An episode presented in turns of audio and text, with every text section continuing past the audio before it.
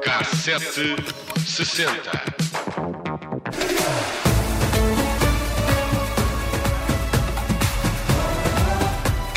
Estamos em pleno Mundial de Futebol no Catar, num dos mais polémicos de sempre, com acusações de desrespeito pelos direitos humanos, o que na história dos campeonatos do mundo e na história da FIFA não é novidade.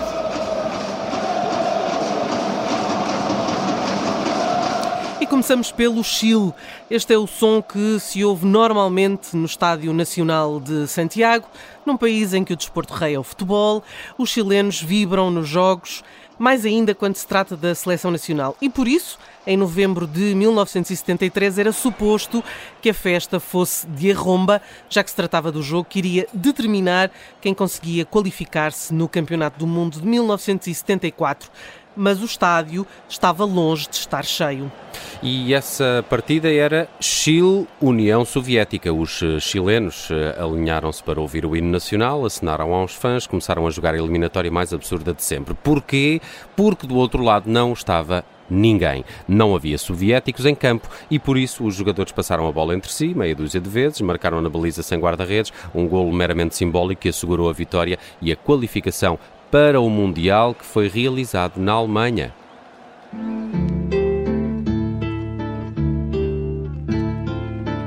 O escritor uruguaio Eduardo Galeano chamou-lhe o jogo mais triste da história e temos de falar de história para que se perceba que não foi só triste em campo. Dois meses antes, eh, um golpe militar tinha derrubado o democraticamente eleito Salvador Allende para instalar no poder Augusto Pinochet. Foram 17 anos a partir daí de uma ditadura sangrenta que fez milhares de vítimas e já agora estamos a ouvir Vítor Jara em fundo, ele que foi preso, torturado e fuzilado pela ditadura de Pinochet.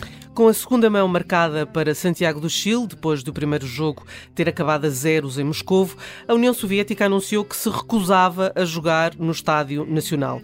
O mundo ganhava consciência da violência da ditadura de Pinochet eh, e que o próprio estádio, onde o jogo ia ter lugar, estava a ser usado para torturar e matar os apoiantes da Allende. Inclusive, Vítor Jara, acho que a história da morte e da tortura dele é neste estádio, estádio Nacional. Uh, a União Soviética sugeriu então jogar num país eh, neutro, mas a FIFA não aceitou e decidiu enviar representantes para inspecionar o Estado, o estádio. O, o regime manteve os presos escondidos nos balneários e nos túneis. Reza a história que os inspectores da FIFA não viram nenhum prisioneiro. Estariam lá, naquele momento, 7 mil pessoas detidas. João Avelange, na altura o presidente da FIFA, dá uma conferência de imprensa em que garante que tudo está bem, não só no estádio, como no Chile, no próprio país, e que é o próprio presidente eh, quem lhes dá tranquilidade.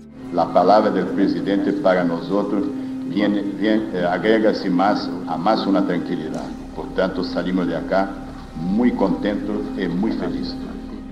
Apesar de já não haver dúvida naquele mês de novembro do que se passava no Chile, a FIFA manteve o jogo e determinou que se a União Soviética não comparecesse, perderia por não comparência, o que acabou por acontecer. Mas o sport washing, como é conhecido o apoio do futebol a regimes ditatoriais, com o objetivo de lavar a imagem desses regimes, voltou a acontecer na Argentina.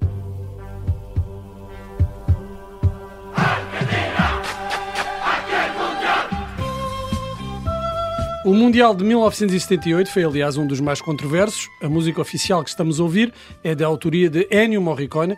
Dizia eu, eh, o campeonato foi dos mais polémicos, mas o peso da brutal ditadura militar liderada por Jorge Videla não interferiu na realização dos jogos. À semelhança do que acontece agora com o Campeonato do Mundo do Qatar, surgiram movimentos de boicote que defendiam que um evento desportivo como o Mundial não podia associar-se a um país que atropelava os direitos humanos. A escolha da Argentina tinha acontecido anos antes do golpe militar, mas perante os crimes da ditadura, João Avalanche eh, foi pressionado para mudar o torneio para a Europa Mas, como agora, a FIFA decidiu realizar o campeonato mesmo assim e, apesar de muitos países terem criticado a escolha, a verdade é que nenhuma seleção aderiu ao boicote. Os inúmeros protestos nas ruas, como os das mães da Praça de Maio, que procuravam os filhos desaparecidos, não perturbaram os organizadores, nem o facto do governo ter sido acusado de favorecer a seleção da Argentina, já que os jogos dos anfitriões aconteceram todos em Buenos Aires, enquanto que os adversários foram obrigados a viajar pelo país. A Holanda foi à final contra a Argentina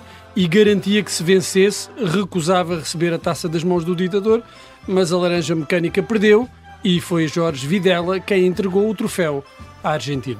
Argentina 78. Viajamos até alguns dos últimos mundiais de futebol e polémicas com a FIFA na K760 de hoje. E, e, recordo que ao longo dos anos até foram vários os músicos que, aliás, os jogadores de futebol que tentaram uma carreira musical, a maioria sem grande sucesso comercial. Lembro-me que o Rude Gullit tinha uns discos de reggae a cantar reggae.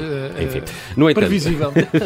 Eh, no entanto, em, em, em 1978, precisamente nesse mundial que falavas aqui, Judith, na Argentina, o Rod Stewart juntou-se à seleção da Escócia e gravaram um, um, single que até chegou a número 4 no top inglês. Olé Olá é uma adaptação de um tema brasileiro de Evaldo Gouveia, o que pode muito bem ser entendido como uma provocação ao país organizador. Nesse Mundial, a Escócia entrou a perder 3-1 com o Peru, depois empatou a 1 com o Irão e venceu na última jornada por 3-2 os Países Baixos.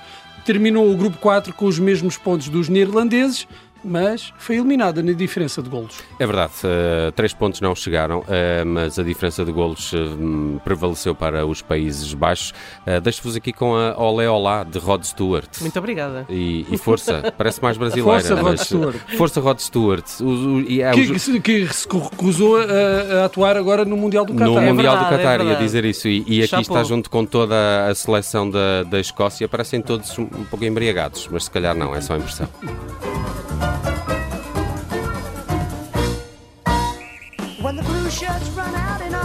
Argentina, our hearts will be beating like a drum. And your nerves are so shattered you can't take it. Automatically you reach out for the rug. But there really isn't any cause for panic. Ali's army have it all under control. It's not merely speculation, it's not just imagination. To bring the World home is Scotland's goal.